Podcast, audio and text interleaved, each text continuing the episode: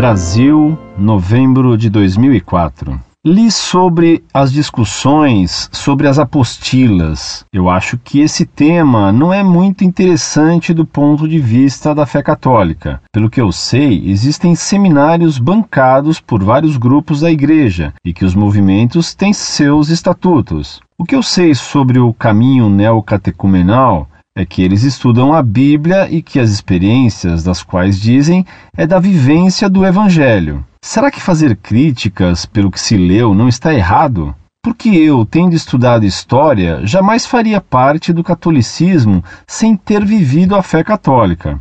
Ou seja, o amor. A pergunta é: por que criticar a nossa igreja sem as provas que há algo de errado? Eu digo fatos, não apenas escritos. Será que viver o amor não é mais relevante que se prender a alguns detalhes de conflito? Que o amor e a paz de Deus, Jesus, estejam convosco. Muito prezado, salve Maria.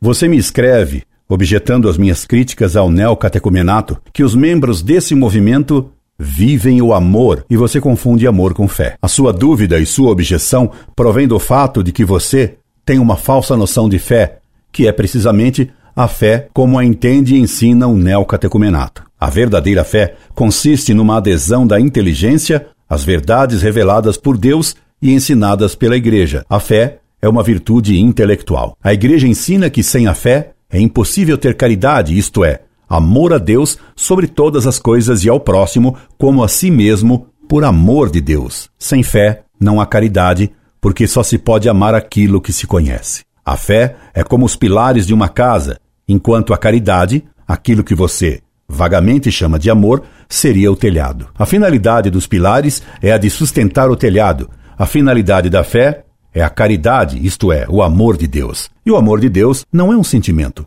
mas é querer o bem, que é o próprio Deus. E querer é um ato da vontade e não da sensibilidade. O amor de Deus e do próximo não é um sentimento, repito, mas um ato de vontade. Se não se tem fé, não pode haver caridade, como sem os pilares o telhado cai. Daí ser a fé o que há de mais fundamental. E se a fé consiste em crer em verdades reveladas por Deus e sendo as verdades expressas por palavras, é de importância fundamental analisar as doutrinas ensinadas por um movimento ou por um autor. A religião católica é a religião do Verbo de Deus encarnado, da palavra de Deus encarnada em Cristo Jesus. Toda a nossa religião se fundamenta em palavras que encerram verdades. Assim, por exemplo, os sacramentos exigem palavras. Há fórmulas para o batismo, para a consagração da hóstia, para a absolvição dos pecados, para o matrimônio e etc. A fé é a condição necessária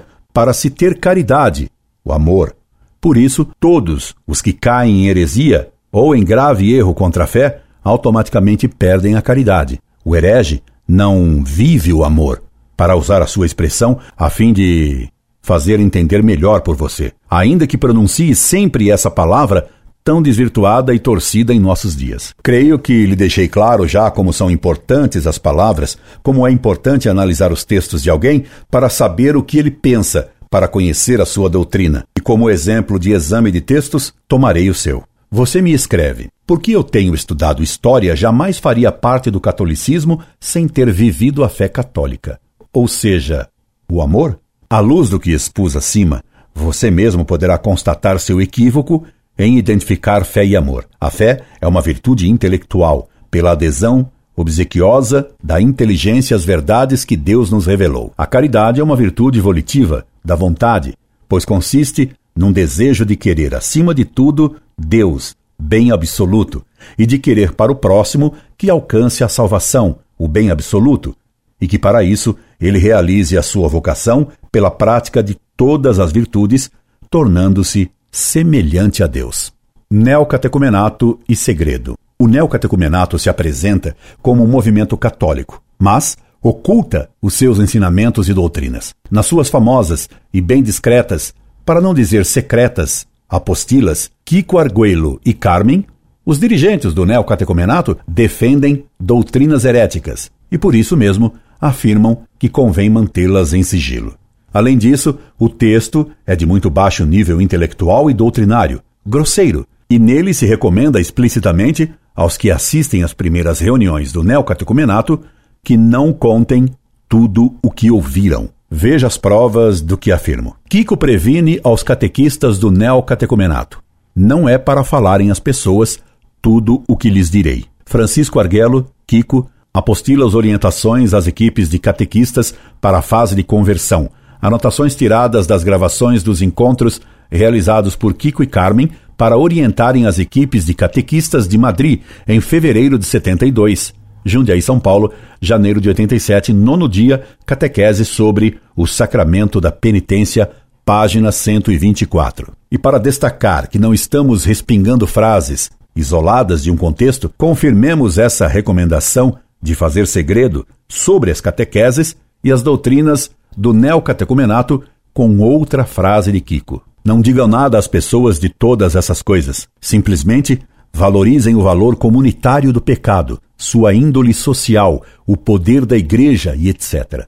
Kiko, Apostilas, cite nono dia, página 137. Numa outra apostila, mais recente, de 1995, aparece um texto de Kiko no qual se fizeram cortes evidentes, indicativos de censura e segredo. Kiko e Carmen e Mário, Convivência de Catequistas, 1995. Transcrição de catequese orais sem corrigir. Sem corrigir, mas com cesuras e censuras. No neocatecumenato recomenda-se, pois, que não se diga tudo a todos. Há que manter certas coisas em segredos. Por quê? Porque são doutrinas heterodoxas que pretendem instilar pouco a pouco entre os católicos. Por exemplo, uma nova noção de fé, uma noção modernista de fé. O conceito de fé do neocatecumenato. Fé, experiência e sentimento. O neocatecumenato tem uma noção modernista de fé. Para o modernismo, a fé não era uma adesão da inteligência a verdades reveladas por Deus e ensinadas pela Igreja. Para o modernismo,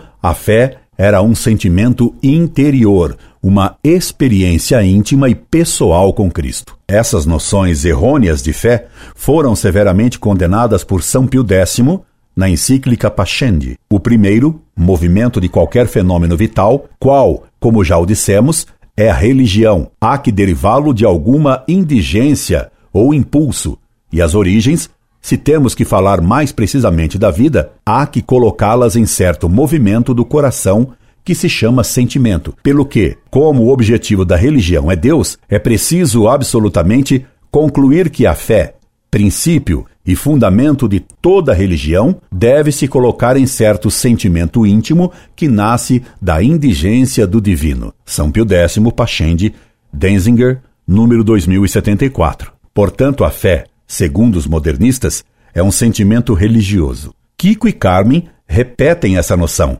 Na Pachende, São Pio X condena a doutrina de que a fé nasce de uma experiência íntima do homem. Há que reconhecer no sentimento religioso certa intuição do coração pelo qual, se o homem, sem nenhum intermédio, alcança a realidade de Deus e adquire tão grande persuasão da existência de Deus e de sua ação, tanto dentro como fora do homem, que supera muito toda a persuasão que possa vir da ciência. Os modernistas põem, pois, uma verdadeira experiência, e esta superior a qualquer experiência racional. E se alguns, como os racionalistas, a negam, é, afirmam os modernistas, que não querem colocar-se nas condições morais que se requerem para que haja aquela experiência. Ora, essa experiência, quando uma pessoa a tem, é a que própria e verdadeiramente o faz crente. Como estamos longe dos ensinamentos católicos. São Pio X, Pachende, Denzinger, 2981. Quão longe estão os ensinamentos de Kiko e Carmen, as doutrinas do neocatecumenato, da doutrina católica. Kiko repete a doutrina modernista de fé. Em primeiro lugar, para Kiko, o cristianismo não seria um conjunto de verdades reveladas por Deus, nas quais se é obrigado a crer. O cristianismo seria uma experiência religiosa e não um credo de doutrinas cuja crença é obrigatória, sob pena de pecado contra a fé, pecado que exclui ipso fato da igreja. Veja o que escreveu e ensina Kiko, o que ensina o neocatecumenato. Dizíamos que a fé não consiste numa série de ideias ou no fato de aderir à verdade, ou em acreditar que existe um Deus que criou tudo, mas que a fé é o encontro pessoal com Deus, com Jesus Cristo, porque Jesus Cristo é o autor da fé nos homens e é aquele que nos leva ao Pai. A plenitude da fé se dá em Jesus Cristo. Kiko Apostila citada, página 80. Está aí escarrapachada a heresia modernista. A fé não consiste em aderir a verdades, nem sequer em acreditar em um Deus criador. Essa frase de Kiko contém a afirmação explícita de que não é preciso sequer acreditar no primeiro artigo do credo. Kiko é um herege modernista. O neocatecumenato é uma seita modernista. Kiko confirma essa conceituação modernista de fé pouco adiante na mesma página de sua apostila secreta. E quisermos apresentar através da história da salvação, concretamente com Abraão, com um hebreu saído do Egito. E com São Paulo, como a manifestação de Deus para estas pessoas não foi de jeito nenhum acreditar em certas verdades, mas foi sentir a ação de Deus na sua vida concreta. Para eles, a fé foi um encontro real que os conduziu a uma mudança de existência. Kiko Apostila citada sexto dia, Quem sou eu? Página 80. Carmen ensina a mesma doutrina herética de fé. Fé é um conhecimento experiencial. Carmen, apostila citada, primeira parte da catequese sobre a Eucaristia, página 226. E ainda, da fé, fizemos conceitos e raciocínios. Demos definições da fé, que são tudo, menos a fé da Escritura. Fé na Escritura é uma garantia e uma experiência profunda. É um conhecimento histórico experiencial. É um acontecimento experiencial. Carmen, apostila citada, página 226. Nessa mesma passagem, Carmen afirma que fé é um conhecimento pleno. Carmen Apostila citada, página 226. O que aproxima a noção de fé de Carmen daquele da gnose. Nesses textos de Kiko e de Carmen está clara a noção de fé como um sentimento e como experiência, como encontro, e não como adesão da inteligência a um conjunto de verdades reveladas por Deus e ensinadas pela Igreja, nas quais se é obrigado a crer. Para Kiko, como para qualquer protestante, ter fé é ter tido uma experiência com Jesus, é sentir Jesus, e de tal modo que a pessoa mude de vida. Essa noção herética e modernista de fé conduz a um total subjetivismo, pois cada um pode dizer que sentiu o que quiser, e baseado nisso, pode acreditar no que bem desejar. Até que Kiko é um novo Moisés. Daí Kiko concluir: Nós não somos homens de doutrina. Kiko, apostila citada, página 79. Kiko e Carmen vão repetir, ad nauseam, que a fé resulta de uma experiência com Deus, que produz uma revelação interior e pessoal, exatamente como ensinava a doutrina herética modernista. Qualquer pessoa que tenha experiência de fé teve um encontro com a revelação de Deus. Carmen, Apostila Cite, página 72. É a própria definição de revelação dos modernistas condenada por São Pio X.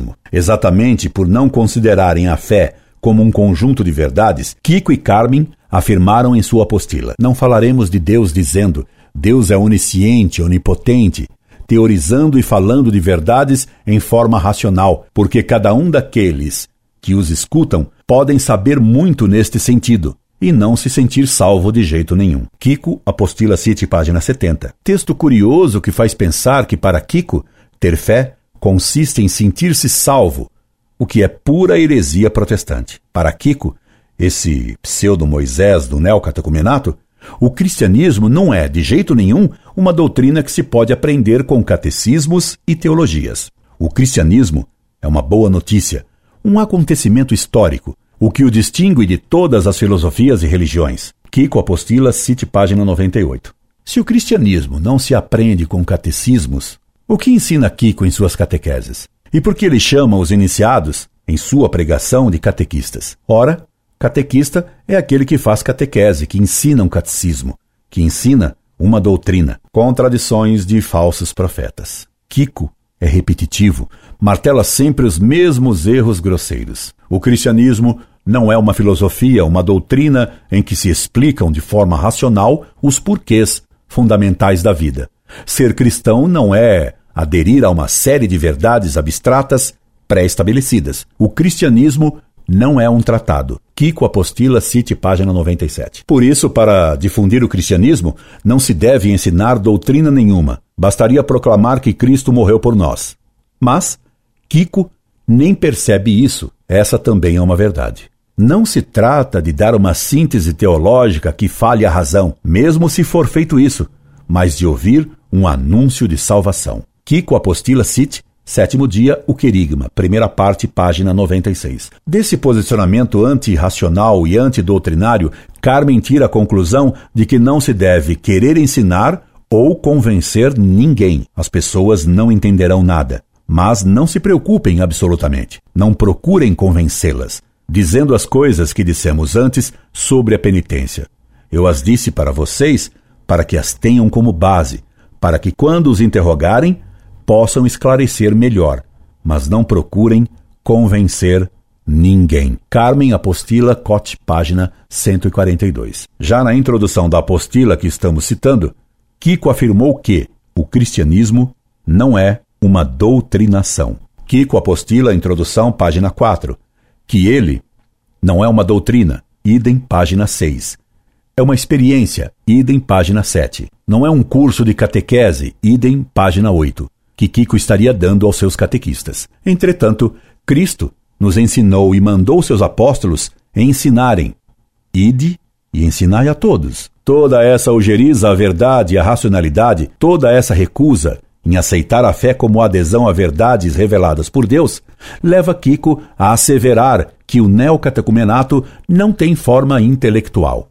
Kiko apostila primeiro dia, apresentação aos catequistas, página 1. Daí, a acentuação da fé como sentimento. Em Cristo, você é herdeiro de Deus, irmão de Jesus Cristo.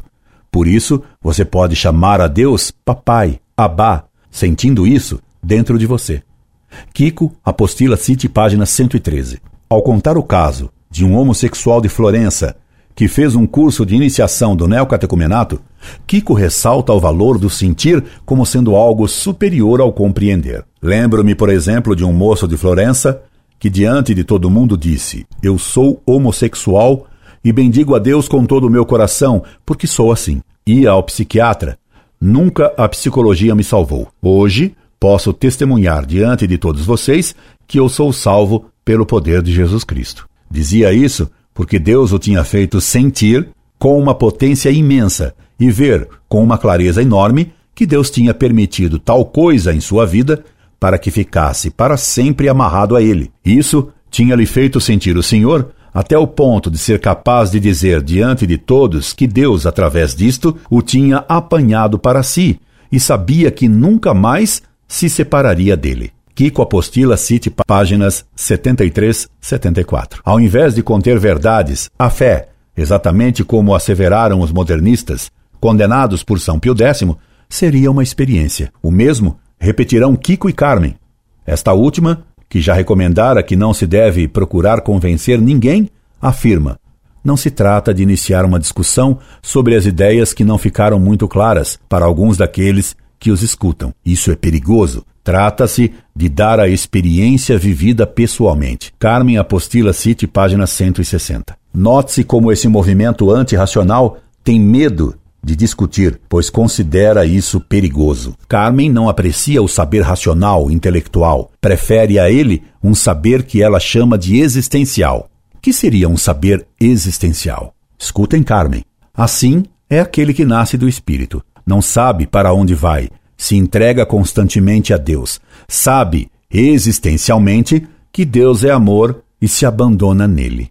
Carmen Apostila, cite página 157. Carmen, ela que se peja de seguir uma corrente adoutrinária e até antirracional, ela é toda cheia de expressões e termos filosóficos, normalmente mal usados.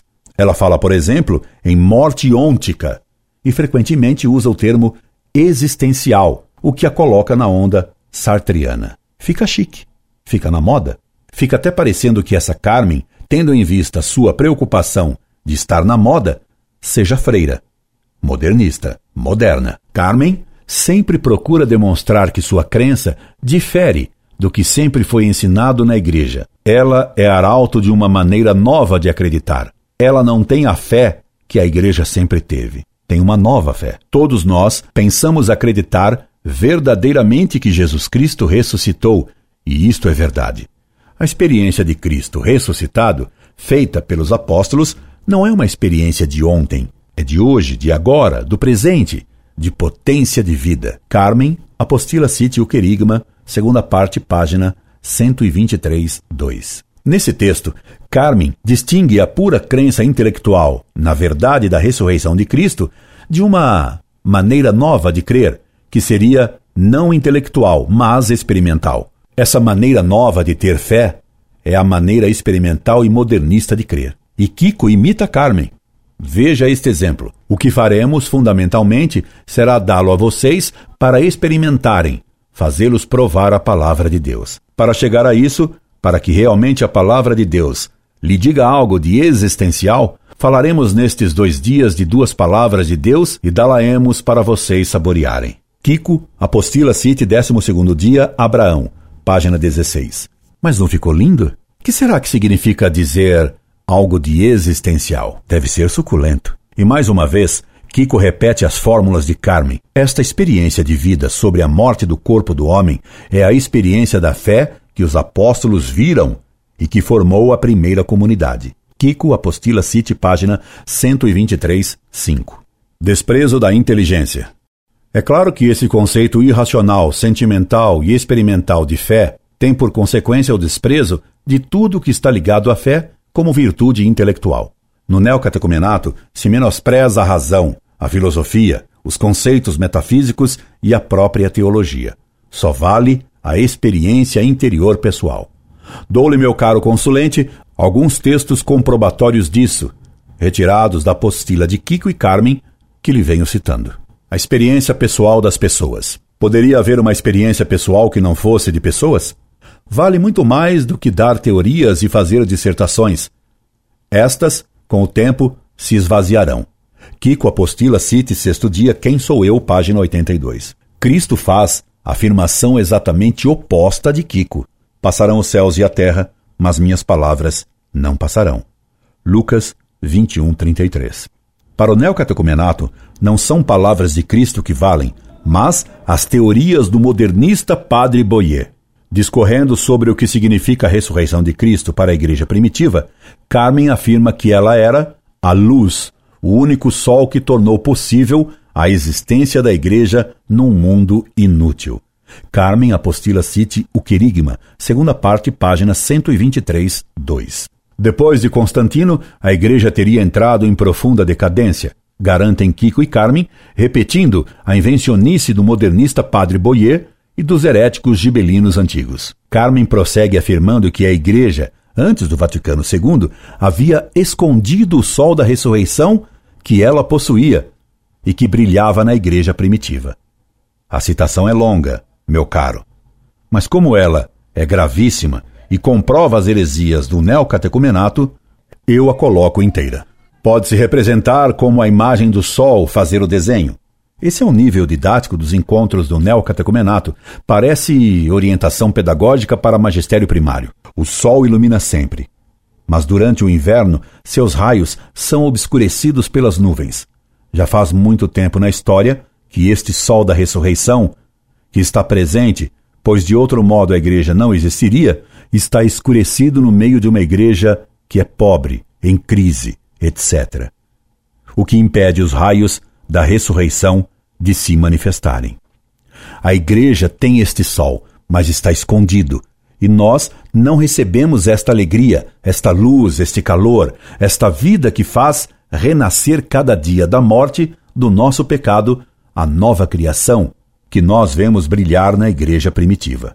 Eu tento agora dissipar um pouco desta nuvem e dar-vos a possibilidade de escutar daqui a pouco São Pedro e São Paulo, que nos proclamarão o cristianismo. Muitos de nós recebemos Jesus Cristo, o Sol, de um modo muito filtrado, e filtrado de tal maneira que não chega até nós este caminho de vida, da ressurreição, esta nuvem.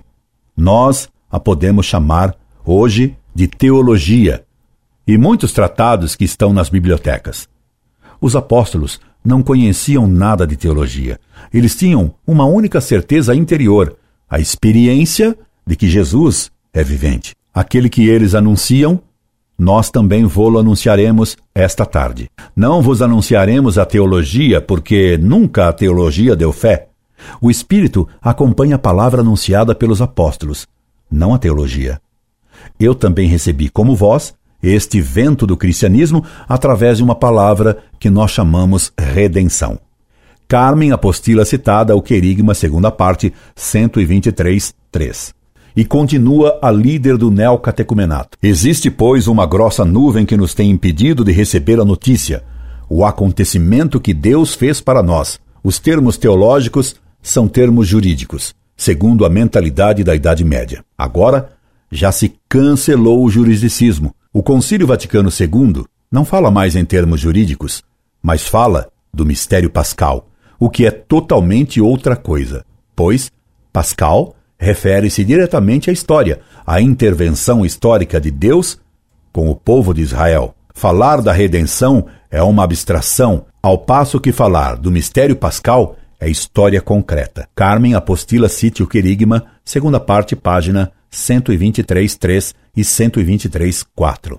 Lendo as palavras dessa mulher que pretende dissipar a nuvem da teologia, especialmente da teologia medieval, que com São Tomás de Aquino teria toldado o sol da verdade de Cristo, nos vieram à mente as palavras de São Paulo contra as mulherzinhas, as quais aprendem sempre e nunca chegam ao conhecimento da verdade.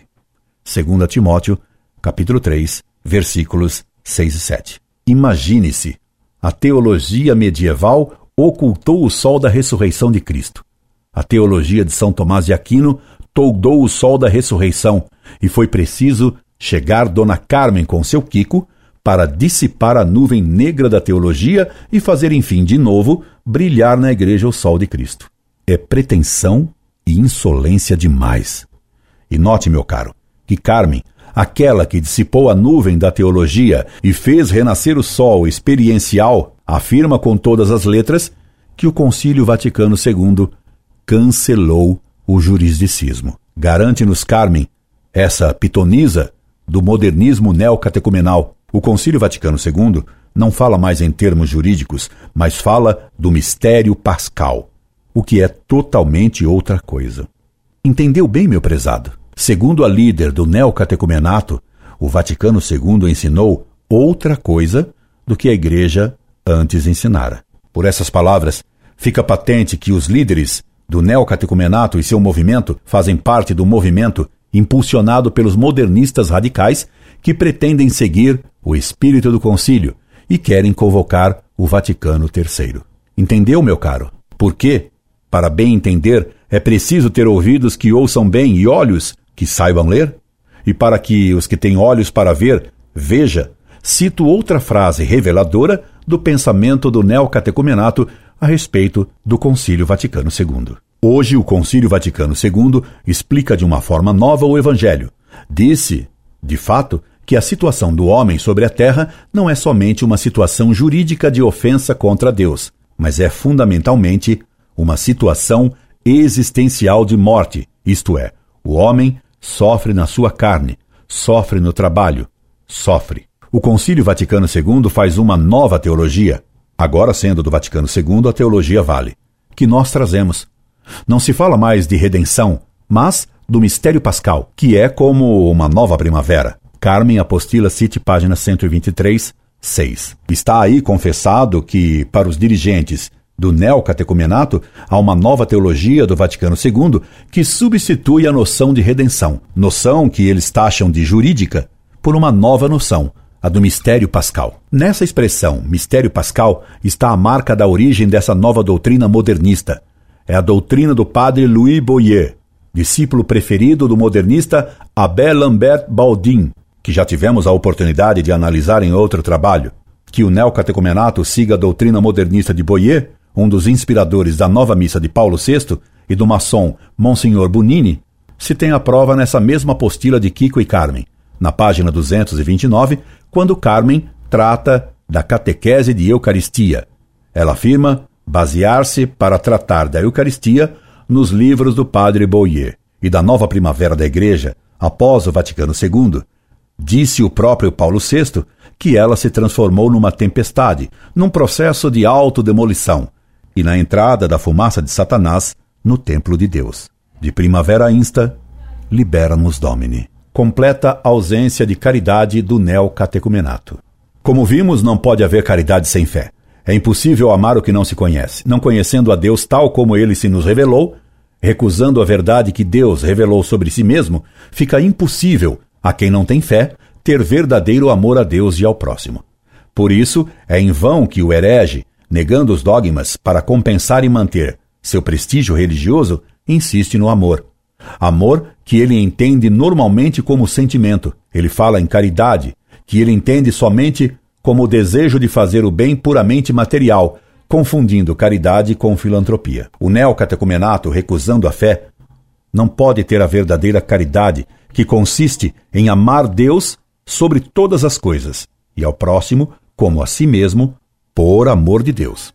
Como poderia amar a Deus sobre todas as coisas aquele que recusa a verdade que Deus revelou?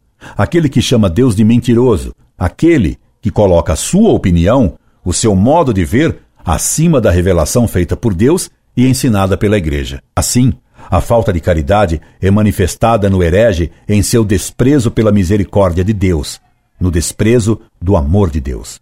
Quem tem o coração seco para a verdade só pode odiar a fonte da misericórdia, nos lembra São Gregório Magno, ao comentar o ódio dos fariseus, a misericórdia do coração de Jesus para com os pecadores que encontrava. Por isso, a falta de amor dos hereges normalmente se manifesta.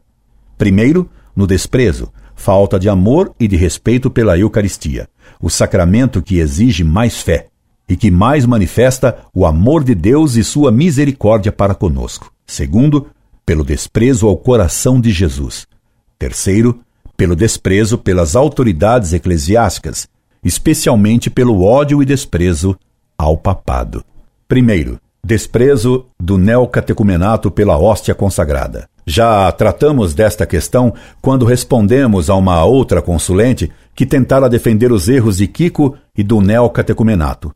Cito-lhes os trechos de minha resposta a ela relativamente ao desrespeito e mesmo das profanações da hóstia praticadas pelos membros do neocatecumenato, provocados pelas doutrinas de Kiko e Carmen. Segunda acusação de Padre Isófoli.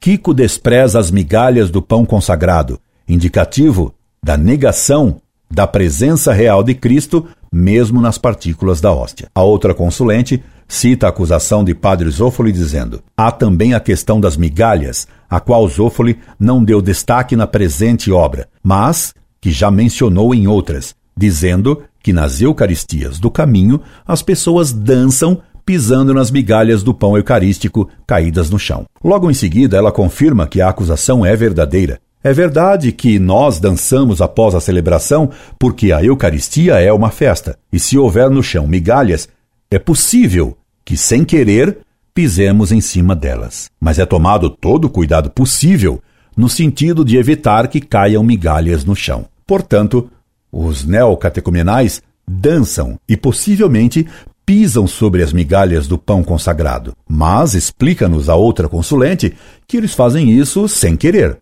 não o fazem de propósito. Tomam até cuidado para que as migalhas consagradas não caiam ao chão.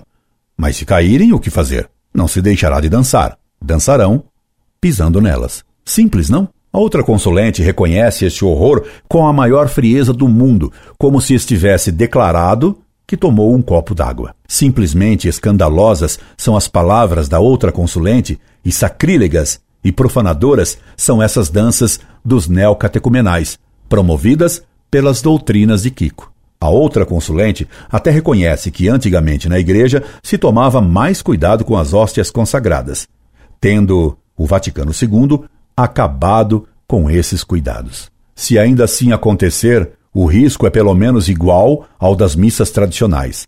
Antigamente o cuidado era maior, com a comunhão sobre uma balaustrada dada diretamente na boca e ainda com a patena colocada por debaixo. Se a igreja quis abolir tudo isso, implantar a comunhão nas mãos e ainda autorizar a distribuição da comunhão por ministros extraordinários que a levam aos doentes, nas casas e as celebrações do culto eucarístico em comunidades rurais, suponho que seja por haver compreendido que Deus faz mais questão de estar presente no coração das pessoas do que estar cercado de respeito e cuidado, mas distante e inacessível. As mudanças pastorais do Concílio Vaticano II foram uma tentativa de resgatar os valores originais e a forma original de fé vivida pelas primeiras comunidades cristãs, que tinham Cristo como presença real e concreta em suas vidas, alguém familiar e não distante, como a ideia de Deus que se foi criando com o tempo, respeitosa, mas desvinculada da vida.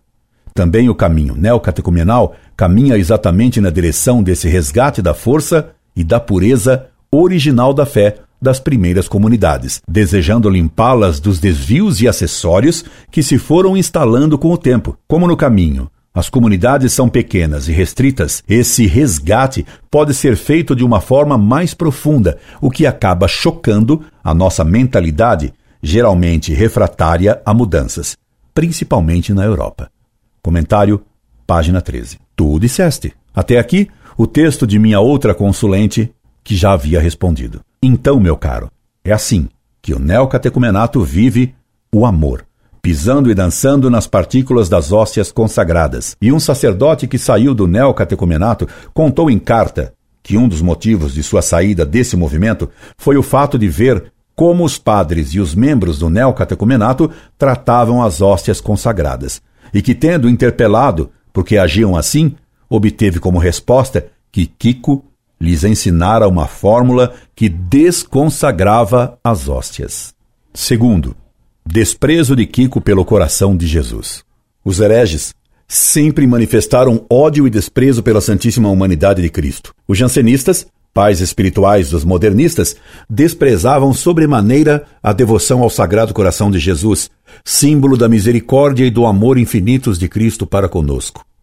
O bispo jansenista Scipione Ricci, que convocou o Sínodo de Pistoia no século XVIII, sínodo cujas decisões foram condenadas pelo Papa Pio VI, se fez retratar rasgando uma imagem impressa do Sagrado Coração de Jesus. Os jansenistas eram frios e secos em suas heresias. É natural que odiassem o amor misericordioso. E contudo, Pascal, um de seus mestres, é o autor de uma bem conhecida e romântica frase: O coração tem razões que a própria razão desconhece. Frase que demonstra que Pascal, outro pai dos modernistas, colocava ele também, como Kiko, o sentimento acima da razão. Nas famigeradas apostilas de Kiko se acham frases que equivalem à blasfêmia de Scipione Ricci, o bispo jansenista de Pistoia. Vejamos o que escreve Kiko sobre as imagens do Sagrado Coração de Jesus e sobre a devoção a ele. Vivemos muito alienados, tranquilos na nossa vida mesquinha e sem sentido. Chamar a conversão o homem é chamá-lo à sua realidade profunda. Por isso, atenção com certos conceitos de Deus bonzinho, que é todo misericordioso, porque a vida é muito mais séria. Venham comigo vocês que têm certos conceitos de um Deus, tipo Sagrado Coração de Jesus, com a mãozinha assim e o rosto bem pintadinho, todo de açúcar e mel, bem suave e terno, Vamos aos barracos. As favelas de Madrid. Ver uma mulher cujo marido bebe e lhe bate todas as noites, que tem um filho na prisão e outro meio louco. Uma mulher que se levanta todos os dias às cinco horas da manhã para ir fazer limpeza nas casas e não tem nada para comer. Vamos perguntar a essa mulher sobre aquele Jesus tão suave. Vamos ver as prostitutas, as detidas pela polícia, os drogados. Vamos ver a guerra do Vietnã, os cadáveres em putrefação. Vamos ver um pouco aquele Deus todo suave que tem aquela vidinha tão regular, tão boa e querida. Não. A vida é muito mais séria do que isso tudo e não se pode fazer dela uma caricatura. Aquele Deus de papel não existe. O Deus da Bíblia não é assim. Kiko Argueiro Apostila cite Sexto Dia Quem Sou Eu, página 88. Então, meu caro, será que é isso que você considera viver o amor? Tenho certeza que não.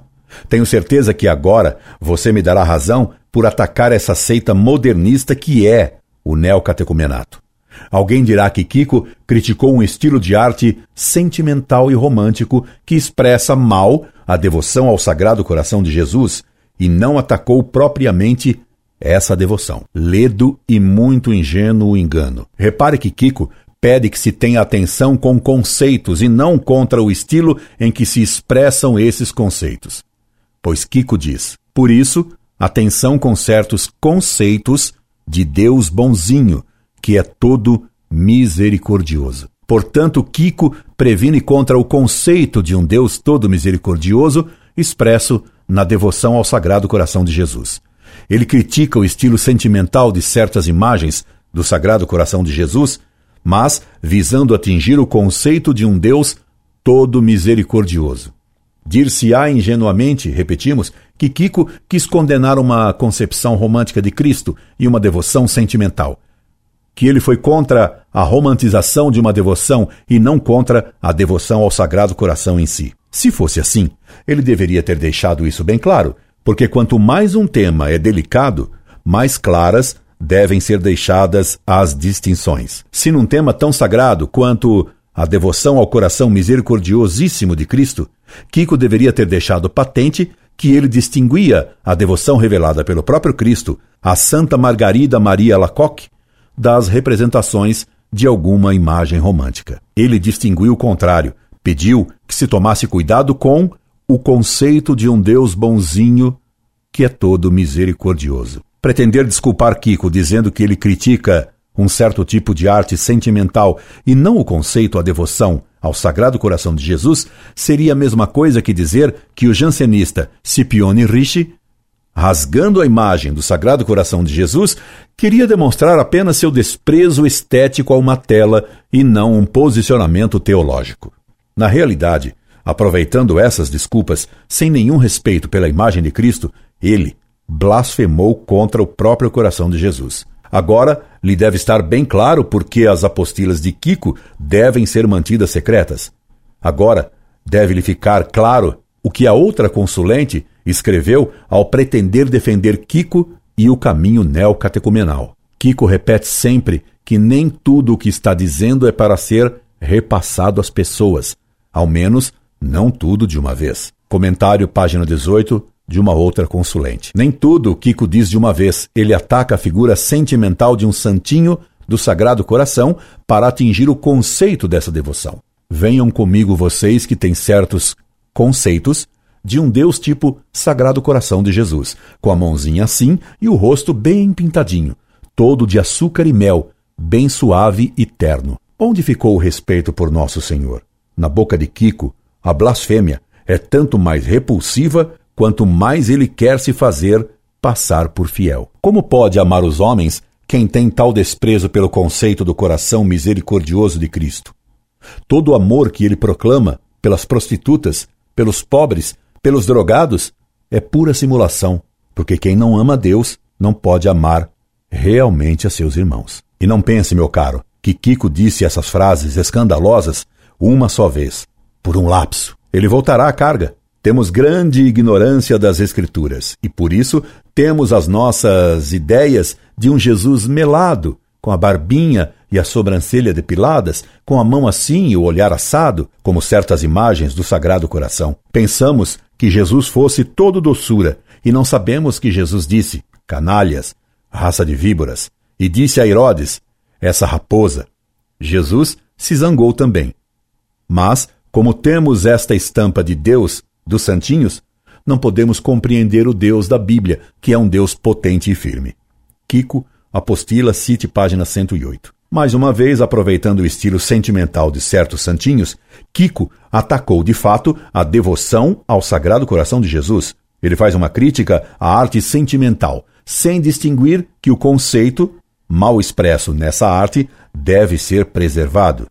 E como ele prevenira contra esse conceito de um Deus todo misericordioso, o que ele ataca então, de fato, é a própria devoção ao Sagrado Coração de Jesus. Por sua vez, provando que o desprezo da devoção a Cristo é característico do neocatecumenato, Carmen dirá a ela também que Cristo não é nosso modelo. Jesus Cristo não é qualquer coisa de ideal que nós possamos realizar, não é um modelo. Carmen, apostila cite página 123, 6. Está claro, meu prezado, que o neocatecumenato contraria o Evangelho, pois nele Cristo Senhor nos disse: Vós me chamais de Senhor e Mestre, e eu o sou. Dei-vos o exemplo para que façais o mesmo. Aprendei de mim que sou manso e humilde de coração. Citações. Para Carmen, nada disso vale. Para ela, para os iniciados do neocatecumenato, Cristo não é modelo. Para nós católicos, Cristo é o único e verdadeiro modelo. Para a mestra das heresias do neocatecumenato, Cristo nem foi a pessoa que mais sofreu. Nós temos feito de Jesus um homem bom, que sofreu. Mas não é este o problema, pois existem muitos homens que sofreram muito mais do que Jesus Cristo. Hoje, nos hospitais, na guerra, nos campos de concentração e etc. Existem homens que sofrem e que sofreram mais do que Jesus Cristo. Carmen Apostila cite página 123, 5. Fica-se estarrecido diante de tanta tolice e de tanta incompreensão blasfema, e não se sabe o que é maior nessas frases: se a tolice ou a blasfêmia. Ambas, tolice e blasfêmia, são efeitos dos erros contra a fé dessa mulher pretensiosa que se arroga a missão de dissipar as trevas em que a teologia escondeu o sol da verdade. Está claro, meu caro, que o neocatecumenato mantém ocultas as suas apostilas para poder continuar enganando os católicos ingênuos. Terceiro, desprezo do neocatecumenato pelo clero. Além das doutrinas heréticas sobre as quais Kiko recomenda segredo, nas apostilas se encontra um franco menosprezo dos dirigentes do neocatecumenato com relação ao clero. Isso é uma consequência lógica da perda da fé. Como poderia ter amor ao clero quem não teve amor e zelo pela verdade? A caridade manda amar em primeiro lugar os superiores, pai e mãe, padres, mestres e superiores de qualquer tipo, pois sua autoridade vem de Deus e lhes foi dada para ajudar a nossa salvação. É do clero que recebemos os sacramentos que nos salvam. É por meio do clero que recebemos normalmente a doutrina da salvação. Sinal claro de perdição é o desprezo da autoridade colocada por Deus, especialmente a do Papa, depois a do bispo diocesano e do vigário, a quem estamos direta e normalmente ligados. Isso não significa, obviamente, que não devemos nos opor, até mesmo publicamente, quando necessário, aos maus membros do clero, quando ensinam o erro ou quando, como agora, com os casos de pedofilia e homossexualismo, cometem escândalo público. Entretanto, isso deve ser feito exatamente por amor à autoridade eclesiástica, que é ultrajada por esses maus elementos, e nunca por ódio ou com desprezo a essa mesma autoridade instituída por Cristo. As apostilas, como você verá, não criticam membros do clero por eventuais erros, mas membros do clero. Vejamos como Kiko tem pouco apreço pelos padres. E isso se vê pelos fatos.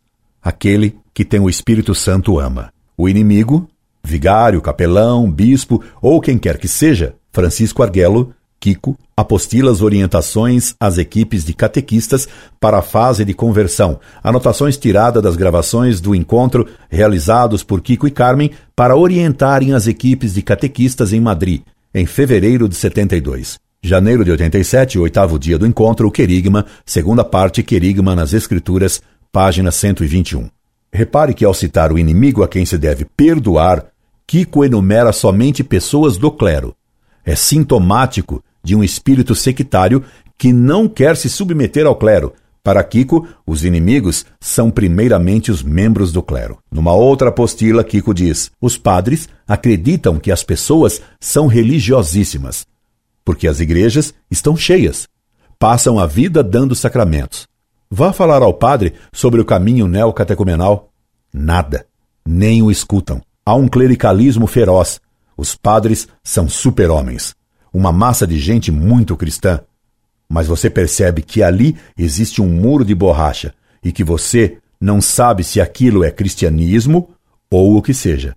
Porque logo você vai ver a verdade no fundo a família está destruída. Há bebedeiras, incestos, promiscuidade, tudo aquilo que sabemos que existe. Kiko, Convivência de Catequistas, 1995, página 70. E veja, meu caro, como fazendo a caricatura de um padre mau, Kiko insinua uma generalização que solapa a própria autoridade eclesiástica.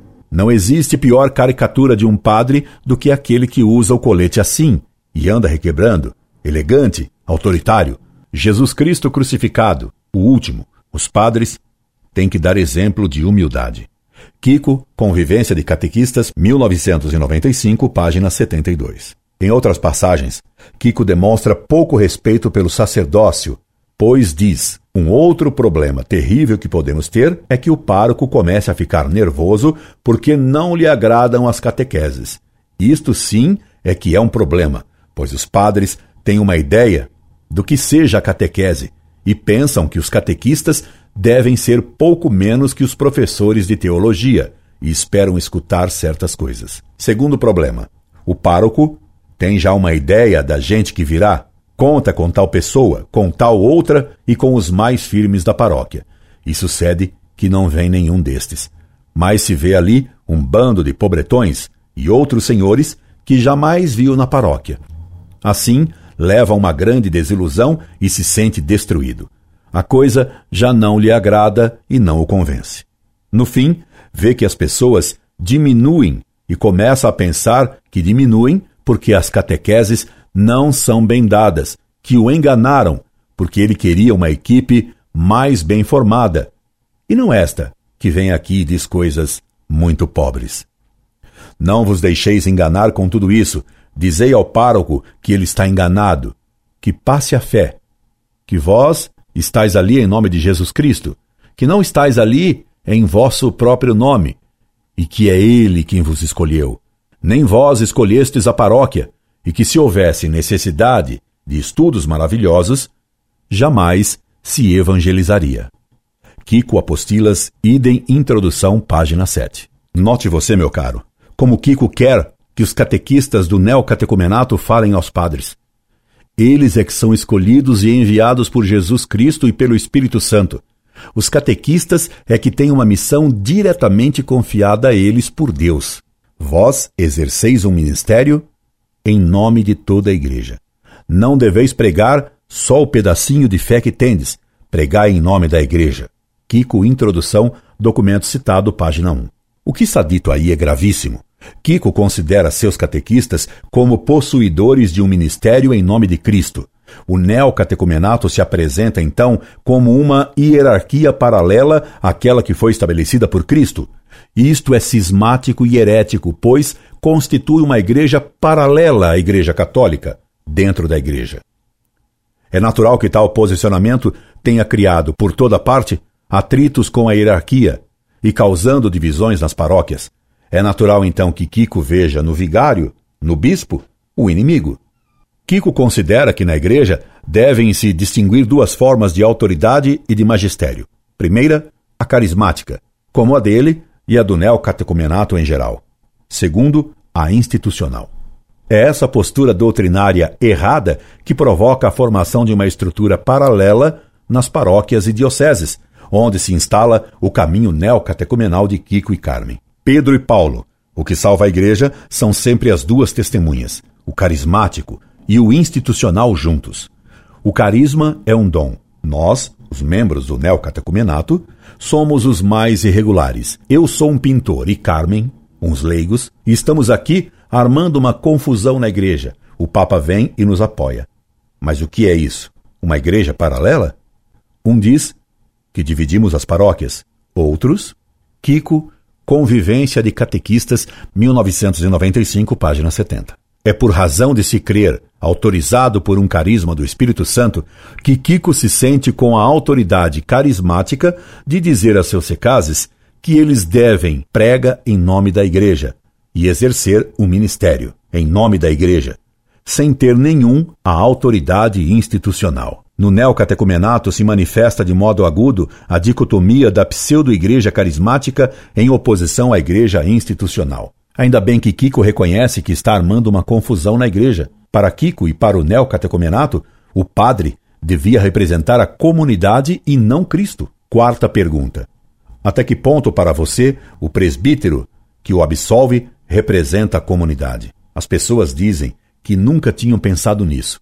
Acreditam que o presbítero representa Jesus Cristo e a Deus somente. Mas a comunidade. Qual comunidade? Então explica um pouco falando da igreja primitiva. Kiko, OP, cite página 143. Se o padre não representa a comunidade, Esse novo ídolo da teologia de Zundel, que juntamente com a teologia do padre Boyer informa a doutrina do neocatecumenato, são os catequistas neocatecumenais que se julgam os verdadeiros representantes da comunidade, com um ministério dado pelo próprio Cristo para guiar o povo para a nova Terra Santa, liderado pelo Kiko Moisés. Documento citado, página 155. Daí, os catequistas serem incitados por Kiko a dirigirem, guiarem, mandarem o que os padres devem ou não fazer. Que os padres compreendam isso e não criem problemas. Por isso, diz Kiko que é preciso. Nisto, deveis ter paciência com o pároco e amaciá-lo. Kiko, introdução ida em página 8. Dou-lhe alguns exemplos de que Kiko recomenda aos catequistas para fazerem com relação aos sacerdotes, porque os padres poderiam não dar muita importância para vocês. Ao contrário, se vocês instruírem bem o vigário, tem o terreno bem preparado para que ele mesmo explique como terão que ser feita as coisas e por quê. Kiko Apostila cite décimo dia, celebração penitencial, página 140. Digam aos padres que concretizem a absolvição segundo o novo ritual aprovado pela reforma do sacramento da penitência. Digam também aos padres que não demorem muito fazendo direção espiritual. Nada de confissões em confessionários ou num cantinho, porque se perderia o sinal. Convidam-se os presbíteros a se confessarem entre si no começo das confissões.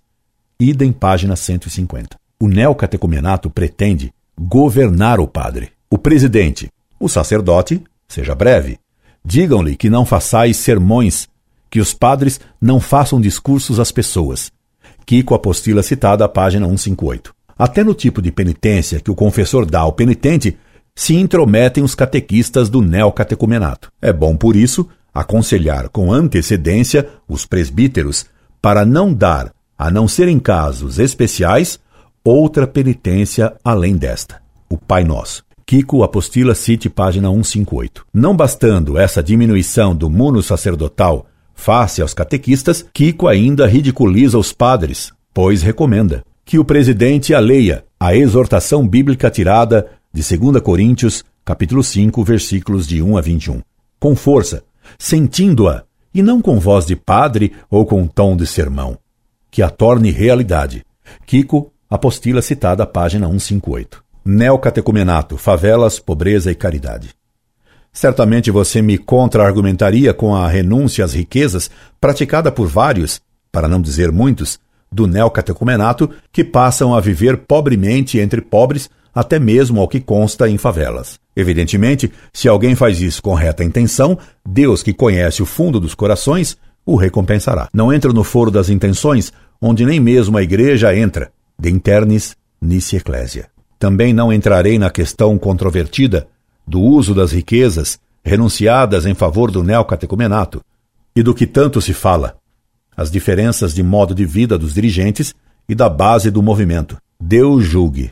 Permaneço circunscrito ao terreno doutrinário. Ora, como já vimos, segundo a doutrina católica, ninguém pode ter verdadeira caridade sem ter verdadeira fé. Como o neocatecumenato nega e destrói a fé católica em seus membros, se há algum ato de caridade praticado por eles, ele só pode ser de ordem material e nunca formal.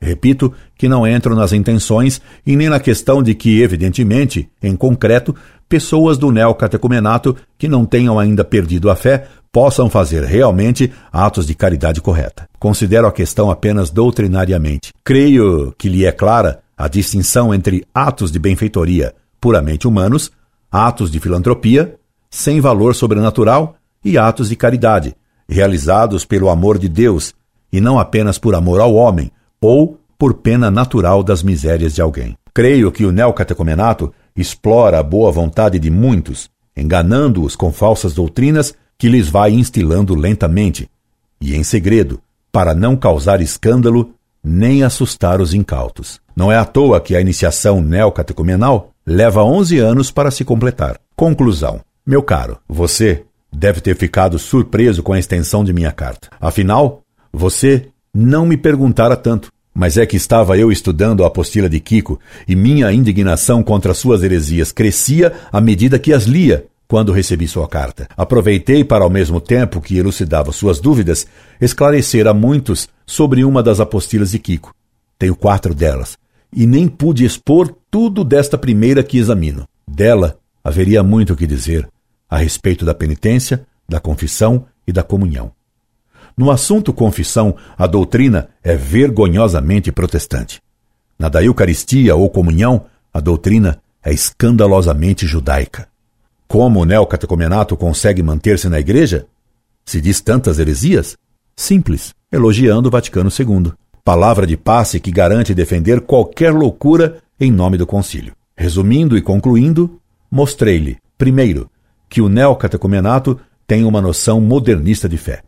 Segundo, que essa noção herética de fé destrói a caridade.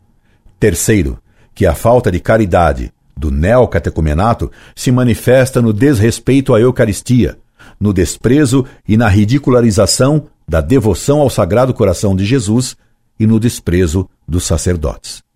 Esperando tê-lo auxiliado, assim como a muitos outros, enganados que foram por Kiko e Carmen, e recomendando-me as suas orações, me despeço fraternalmente. Incorde Jesus Semper, Orlando Fedeli.